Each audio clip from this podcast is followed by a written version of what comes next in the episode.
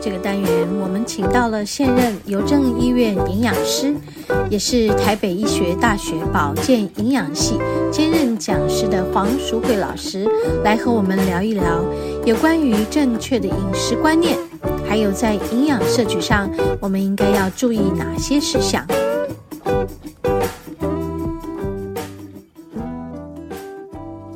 好，我们节目进行到第二个单元。今天的节目呢，还是要延续上一周和黄老师访谈的关于肺腺癌、肺癌的癌友们，在这个秋天我们要如何养肺？哈，然后黄老师有讲到许许多多的食物可以做食疗的部分，还有我们要注意在生活跟起居，还有饮食各方面，我们要做什么那疗养？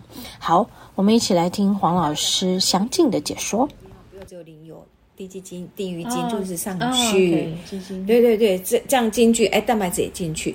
或者是我早上本来是喝豆浆，我再去买两匙大豆蛋白粉，嗯，或者乳清蛋白粉，增加对，增加那个分量。也就是说，同样那个体积，但是我是浓缩的，所以要病人要善用这些方式，或者是像偶尔你看下午的点心。就吃个鸡蛋布丁啊，嗯、鲜奶酪啊，是是是，就是变成我抓空档，啊，因为小小的一个鸡蛋布丁，或是小小的一个奶酪，就补了一些蛋白质了哈。对，你就是要利用这些方式，好好的把它放进来。OK。好，那另外的蔬菜的部分，就大概跟一般的癌症的患者来讲，其实大同小异，大同小异都一样。就我们讲的均衡的彩虹饮食啊，饮食，对，各式各样的颜色你都必须搭。但是我会比较强调的就是白色的食材，因为肺。对，需要的白色，它有硫化物对。好，我们比较会强调这个啊。另外一个我们会强调就是呃十字花科的蔬菜。嗯，十字花科的蔬菜是基，我们大概都已经知道，因为它的植化素、吲哚类、酚酸类都有很强的抗癌性。嗯，所以十字花科的蔬菜大概是必备的，不是只有癌症病人，所有的癌症病人我们都会强调，你一天里面至少要有一份是十字花科的蔬菜，花菜、花椰菜、呃高丽菜、高丽菜、呃小松菜。油菜、青江菜、哦、芝麻叶。哦，芝麻叶也是。对对对对，好，还有、哦、那个羽球橄榄。哦，羽球橄榄哦，对，这些都是十字花科的蔬菜，哦、就尽量的把十字花科的蔬菜也放进来。那另外呢，有一些是呃有关于呼吸道黏膜的修复，嗯，好，黏膜的修复的话，像红红色、橙色。的食物里面，它有一些生物类黄酮，它也可以消肠，就是番茄啦、番茄、胡萝卜、甜椒，嗯，哦，这些是这样搭，因为你也要这样搭，菜色才会好看。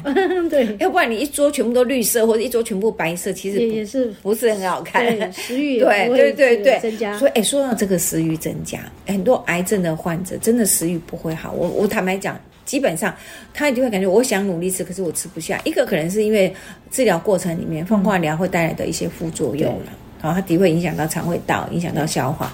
啊，一个可能是心理因素嘛，就会感觉没有那么愉快，都有可能。但是我会感觉你的用餐环境会影响你的食欲，嗯，真的。要善用一些你的、嗯、呃环境的布置，是气氛啊，气氛 啊，利用一些餐盘，对。对因为我遇到很多的患者都是家人都是就是款款款啊就啊宽几几啊，你知道吗？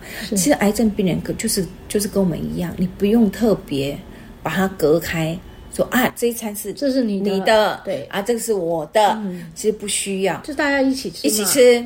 都吃一样的，对。对，对鼓励他就是大家一起吃，然后把那个分量弄足，然后甚至你就是他告诉你吃不。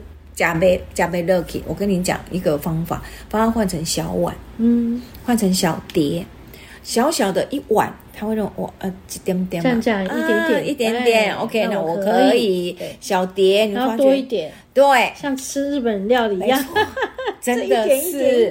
没有错。我给你看哦，哎，我们听众们看不到，我分享我分享给给小文看，好。对，我现在就是日本料理的概念。对，真的，你要善用器具哈，然后你就会发觉那个用餐的气氛就不一样了。没错，等我一下哟。就是各种花样，真的，真的，真的。嗯，就是大家一起坐在餐桌吃饭，也有个伴。哇，对不对？哇，颜色缤纷，对，颜色缤纷。各式对各样的啊。其实你去，你真的仔细去看，其实也没有很困难啊。也是。对，你看这是绿叶蔬菜里面，洋葱、甜椒就炒成一盘，哦、然后它煎个蛋，可是人家它煎蛋不是单纯煎蛋，它有放番茄啊、绿花椰啊，对不对？对对对。嗯，那这是他自己做的面包，面包，哎，这是他自己做的果酱。哦哇，哎，这个这个这个老师是他会自己弄啊，你你不不会自己弄也没关系呀，这个也很好。对啊。很多颜色，对不对？哈，对，就各种颜色都有。你看，这也是它的，对，哎，是不错啊。这像豆皮，嗯，鹰嘴豆，对不对？啊底下铺个，对啊，没有，我其实要给你看是器具。哦，我要给你看的是他的餐盘。呀呀呀！对对对，你会发觉他善用这些餐盘，嗯，好，方形的、圆形的、布置的，各式各样。你会发觉哇，这个早餐很丰盛。是是是。啊，其实你是细细看，你会发觉哇，这些都我们家里都可以很对，嗯，不是大厨师，对，也可以做得出来的，对，可以弄得出来。可是你有没有发觉，这样你一看，你的感觉马上就觉得哦，很有很好吃啊，有。对，有亮眼的感觉，对，食欲就出来了。所以，其实对癌症的患者，其实当然这个我不能要要求癌症化，我会比较想针对家属，嗯，就说你在照顾家人的时候，是。这一块你花一点心思，嗯，就可以就可以了。就我之前遇到那个贤英老师，杨贤英老师，他就是跟我分享，他说，因为他先生也是离癌，那离的过程里面，他就是因为刚开始化疗的时候，那个呃，很就是很不舒服，不舒服了，他就是买不同，他说他就买了好多不同大大小小的嗯餐具器具来器具。可以运用，对他就是运用，然后他就是在餐桌上面铺那种漂亮的那个餐巾纸，浪漫一下，对。所以其实没有很特别，但是它就整个那个氛围就是不一样。哎，先生就愿意吃，就比较有食欲吃。那你只要开口吃，营养状态好，就会越来越有食欲。嗯，是。其实它是一个循环。是是。你当然有食物进来，其实像前一阵子我婆婆也是，嗯，她有一阵她就感觉。都没有胃口，他就感觉他都没有，他不是生病，他就是感觉他没有胃口，不想吃。然后我跟他说：“不行，你一定要吃，不吃身体撑不住，你一定不管怎么样一定要吃。你可以饭吃少一点，可是肉类啦、蔬菜你一定要多吃。嗯、要我我们一起共餐的时候，你一定要把那个东西吃掉。是，嗯，吃一次吃吃一阵子之后，你就会发觉，哎，越来越有胃口了。他就会告诉说，哎，好像好一点，体力又好一点。嗯，其实这个我的意思就是，这这是迈入一个循环。是。我前一阵子上，哎，两三个月前遇到一个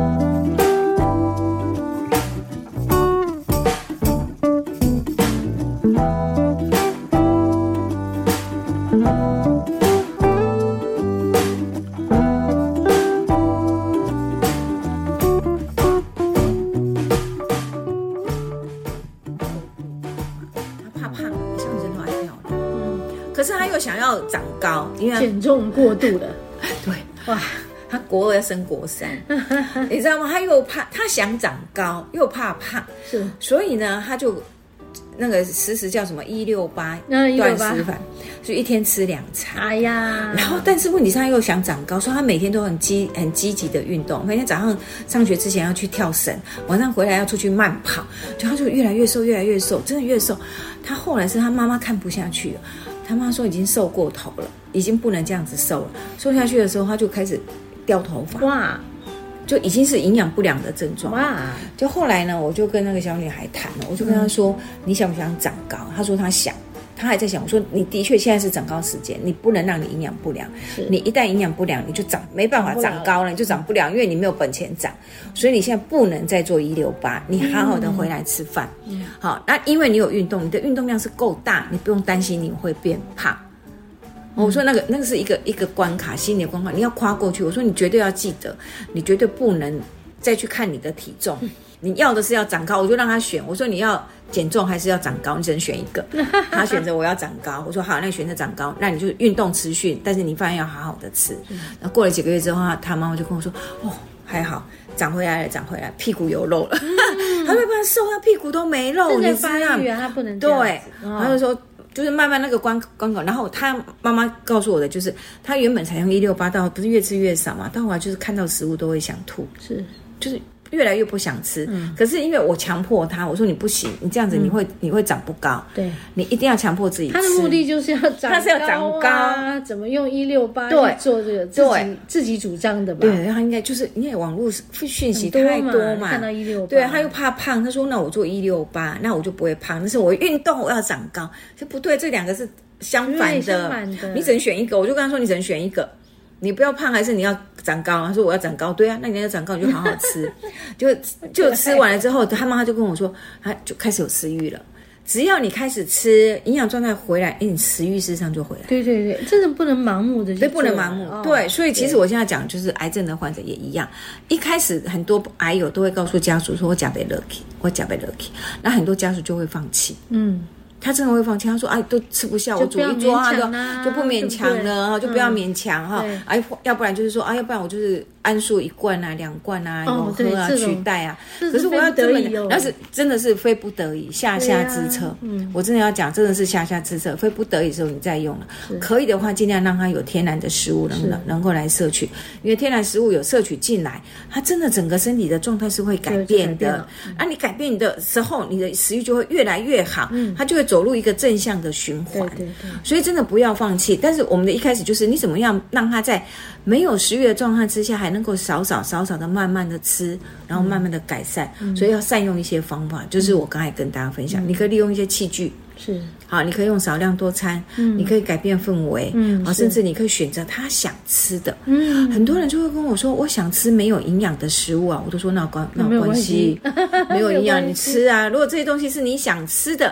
你可以入口都有营养、嗯、啊，然后我再搭一些呃，我们认为真的应该很营养的东西，再搭着一起进来、嗯、啊，慢慢慢慢，你的食欲越来越好的时候，就是那些你认为不好吃的，你应该也可以吃得下去了。是是是。对，所以不要一开始就是拒绝。其实我一开始我曾经也遇遇到患患者跟我说，我只想吃白粥跟那个那个嗯那个叫话梅话梅梅干酸梅，他说我只想因为都。他会化疗嘛，那个食欲都没什么胃口，没有胃口。然后含个那个酸梅，就感觉紫苏梅，他感觉哦，就好像有唾液分泌，他就感觉好吃。是，我说那就吃啊。可是他会感觉好像很很很愧疚。那个花紫苏梅不是加工制品吗？癌症的患者不能吃加工制品啊。我跟你说没有啊，你就吃一两颗，那个量不是，但是那个量可以帮助你有食欲啊。这个很重要。对呀。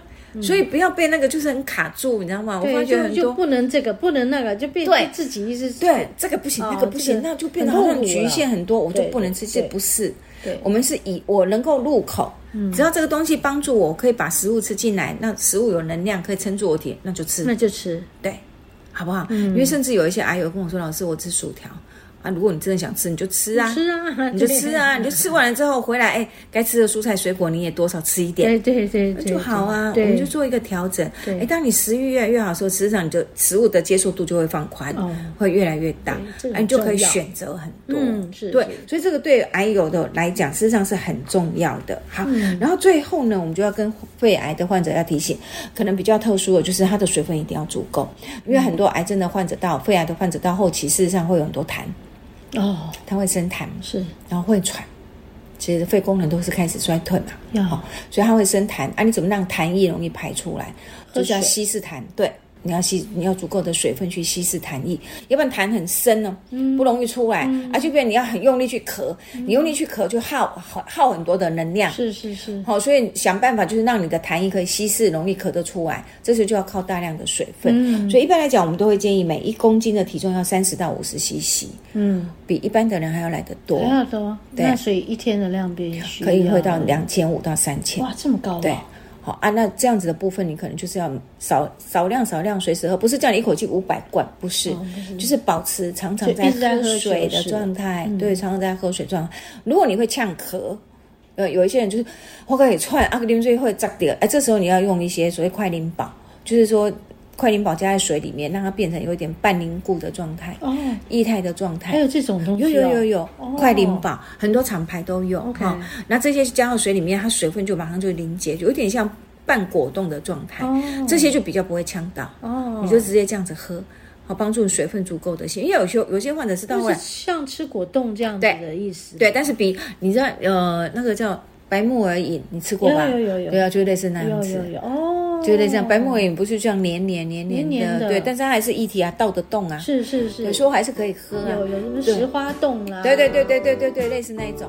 对啊，它加进去就是那种感觉。嗯啊，其实它的原料。它也是水分，它的原料。